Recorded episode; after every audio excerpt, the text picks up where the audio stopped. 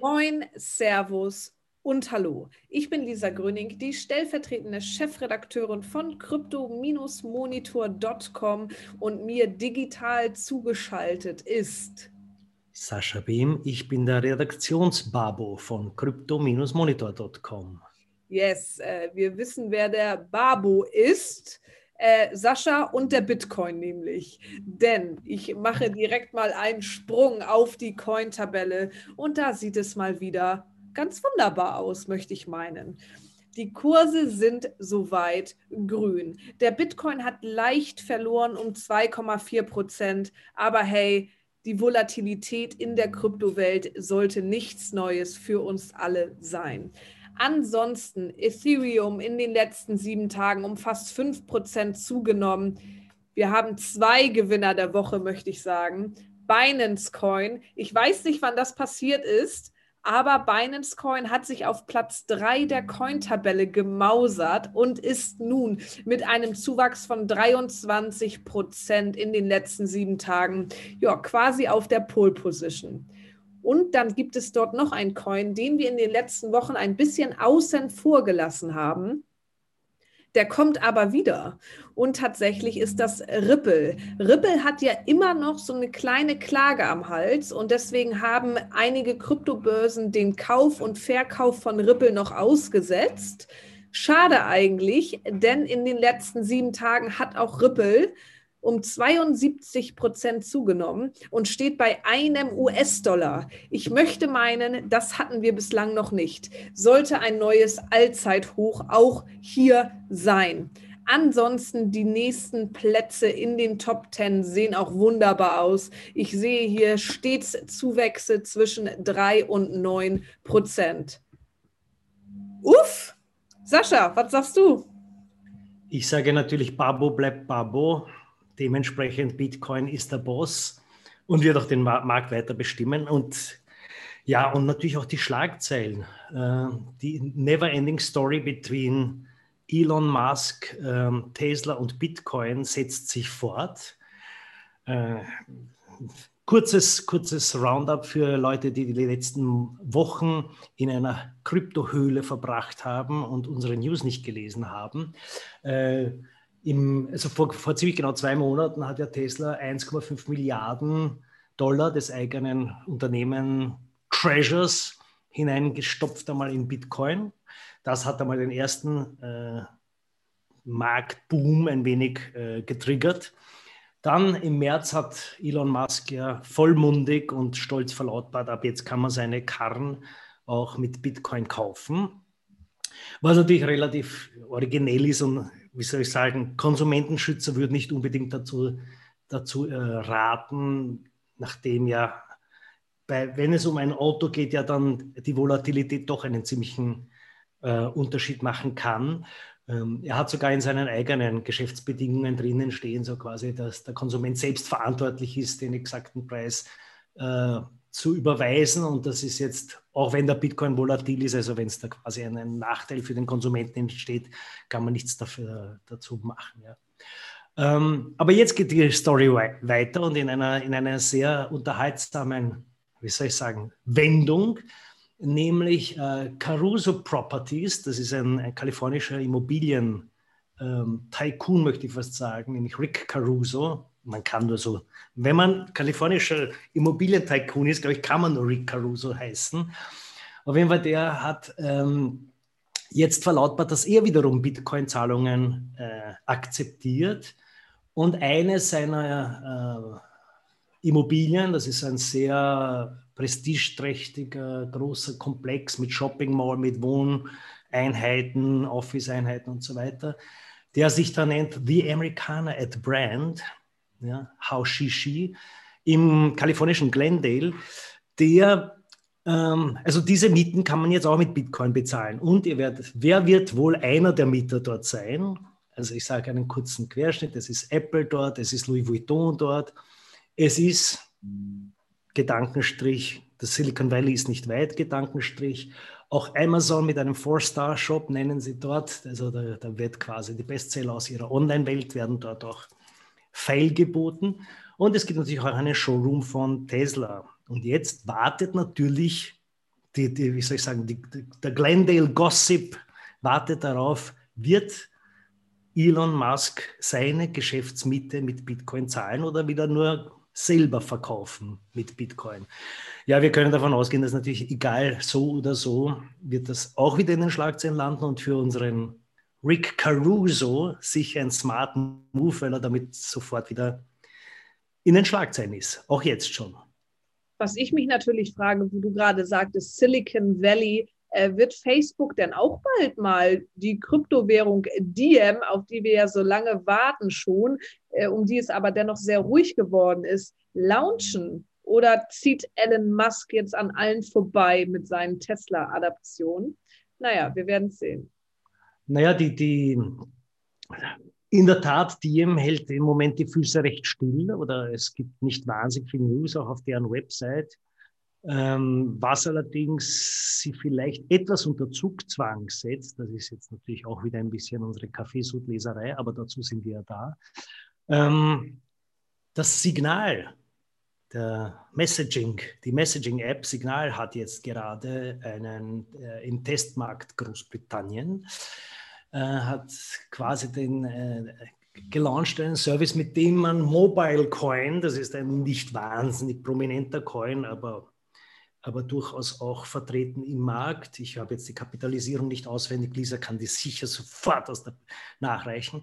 Anyway, äh, mit, du kannst also mit Signal Mobile Coin per Message einfach wiren. Also das heißt, du hast in einem Chat könntest du jetzt sofort einen, einen Geldbetrag ausgedrückt in Mobile Coin, sofort überweisen an deine Kontakte. Ähm, dahinter liegt technisch natürlich ein Wallet. Das heißt, das ist jetzt, es gibt ein eigenes Mobile Coin Wallet in der App, das man quasi aktiviert und schon kann man. Und ich habe ähm, drüber lesen und drüber schreiben, habe ich kreiert, habe ich mir gedacht, okay, welche Beträge würde man wohl via WhatsApp zum Beispiel überweisen? oder Signal. Also wenn jetzt WhatsApp nachziehen würde, so kamen wir eigentlich daher, wenn Diem in die Gänge kommt und WhatsApp, wir wissen, Eigentümerstruktur von WhatsApp und Facebook und Diem hat prominente Überschneidungen. Ähm, wenn das stattfindet, habe ich mir gedacht, es wäre wohl dann ein Bitcoin-Cent-Betrag. Ja, weil man wird wahrscheinlich nicht 60.000 Dollar in der Gegend herum schicken. Ähm, who knows, aber da, jetzt ist es Zeit für ein kleines Philosophikum, da wäre jetzt gut eine Signation, das Kryptomonitor-Philosophikum, wo ich dich dann herzlich dazu einlade, Lisa. Ja, ich dachte, das Interessante ist, es gibt in der Geschichte gibt es bei Fiat-Geld immer, werden Währungen neu aufgesetzt, wenn zu viele Nullen dran sind. Dann bekommt das einen neuen Namen. Ja. Da gibt es, weiß nicht, die Argentinien, ich glaube, alleine in Argentinien gibt es wahrscheinlich schon zehn, Währ zehn Währungsnamen aufgrund der Inflation, aber ich, ich weiß es jetzt nicht auswendig. Aber das Interessante bei Krypto ist es eher der andere Weg, ne? weil durch die Verknappung geht der Wert eher in die Höhe. Vielleicht ist das sogar metaphorisch ein bisschen ein Umdenken in dieser ganzen marktwirtschaftlichen, kapitalistischen Denke. Nein, es ist nicht immer ein grenzenloses Wachstum in einem geschlossenen System möglich. Das, würde, das hat mich dazu ange, wie soll ich sagen, inspiriert zu diesem Gedanken. Was sagt ihr dazu? Was sagst du dazu, Lisa? Ja, ist ein sehr interessanter Gedanke. Muss ich einmal wirken lassen. Aber grundsätzlich, wenn ich auch ein bisschen philosophisch werden soll, möchte ich sagen, dass höher, weiter, besser, schneller, mehr nicht unbedingt immer gut ist. Also ich glaube, auch für den Menschen an sich liegt ein bisschen die Quintessenz darin, wenn ich zum Beispiel den Buddha nehme, der hat ja auch Erleuchtung gefunden, nachdem er ein paar Tage in Askese war, nicht zu sich nahm und dann unter dem Baum in einer Meditation die Erleuchtung gefunden hat. Sprich, er hatte auch nichts, aber war in sich drin sehr glücklich. Also das Glück ist intrinsisch motiviert und den Gedanken könnte man dahingehend vielleicht auch einmal auffassen, dass es nicht unbedingt bedeutet, hör schneller weiter, ich bin als Mensch glücklich, denn ich glaube, wir dürfen in der digitalisierten Welt nicht vergessen, dass wir immer noch menschliche Wesen sind mit Emotion und Herz. Ähm, genau, sondern dass das Glück von innen hinaus kommt. Und das würde deine These ja eigentlich unterstützen und würde noch mehr zum Bitcoin eigentlich, ja, den Gedanken zum Bitcoin erfüllen. Ja, die, die Ver Verknappung als vielleicht auch generelle genau. Denkleitlinie. Ja, was soll man sagen? Kryptomonitor, der einzige Podcast, wo wir von Bitcoin zum intrinsischen Glück nach Buddha kommen. Ja? Bitcoin und Buddha, warum nicht? Absolut. Jetzt müssen wir nur noch diese, diese, diesen Stromverbrauch von Bitcoin auf die Reihe bekommen. Das ja. stimmt natürlich. Aber damit wir unsere Hör Hörer nicht ganz verlieren, würde ich direkt einmal mit Sex weitermachen, weil ich glaube, das interessiert wirklich alle. ähm, und zwar Sex und Street Art. Genau. NFTs ihr kommt vermutlich alle nicht mehr daran vorbei. Die Non-Fungible Token, die erobern weitere Nischen. Unter anderem eine Street Art Nische von Kiwi. Das ist ein lettischer Graffiti Artist und der verkauft seine Kunstwerke als NFT. Nun könnte man natürlich so ein bisschen sagen, ich bin auch sehr großer Street Art und Graffiti-Fan, hm, deckt sich nicht so ganz mit den Werten der Subkultur, denn eigentlich ist diese Subkultur dafür bekannt, dass wir eben nicht kommerzialisieren, kapitalisieren möchten, sondern einfach nur zeigen, wer der Babbo ist, indem wir ein Train irgendwie verschönern oder hier an der Wand ein paar Gemälde sprühen. Aber dennoch muss ich sagen, Natürlich ist es so, auch durch die Pandemie, die Leute können weniger reisen. Ich kann mir die Kunstwerke weniger anschauen, weil ich nicht in den Städten bin. Es werden weniger Fotos von den Kunstwerken gemacht. Die Künstler an sich haben einfach viel, viel weniger Reichweite. Und wo wir jetzt wieder in unserer Welt abseits des intrinsischen Glücks sind, man braucht ja auch was zu essen und ein Dach über dem Kopf. Und von daher versteht man vielleicht in Zeiten der Pandemie, wenn die Reichweite etwas nachlässt, dass man in NFTs macht und seine Kunstwerke auch hier ein bisschen verkauft. Letztendlich macht Banksy das ja auch, spendet dann aber immer für den guten Zweck meistens. Von daher hier auch wieder die gesellschaftliche Erfüllung quasi gegeben. Ja, Sex, genau. Der Playboy macht es nämlich genauso. Der Playboy verkauft jetzt kleine nette Bildchen als NFT und auch hier hm, sollte der Playboy das machen, sollten NFTs im Allgemeinen sexualisiert werden. Ich glaube, hier könnte man eine große Debatte aufmachen, aber hier muss man natürlich auch den Punkt sehen, Print stirbt leider langsam auf, aus. Der Playboy hat seine größten Umsätze durch das Printmagazin definitiv gemacht und hier glaube ich auch eine neue Chance, wenn NFTs und ja, genau, der Hype einfach ein bisschen ausgenutzt oder auf den Hypezug aufgesprungen wird, dass man ja ein bisschen Cash macht. Und das wünschen wir ja letztlich allen.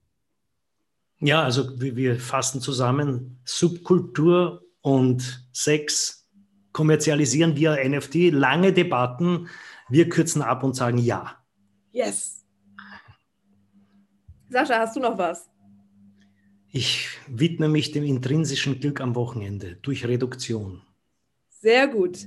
Das geben wir euch für heute mit an die Hand. Und was wir euch noch mit an die Hand geben, wenn ihr möchtet, dann folgt uns doch einfach auf Facebook, Reddit, Instagram oder Twitter. Ansonsten könnt ihr gerne die Push-Benachrichtigungen noch aktivieren auf crypto-monitor.com und wir freuen uns darauf, euch nächste Woche wieder begrüßen zu dürfen. Bis dahin, alles Gute, bleibt gesund.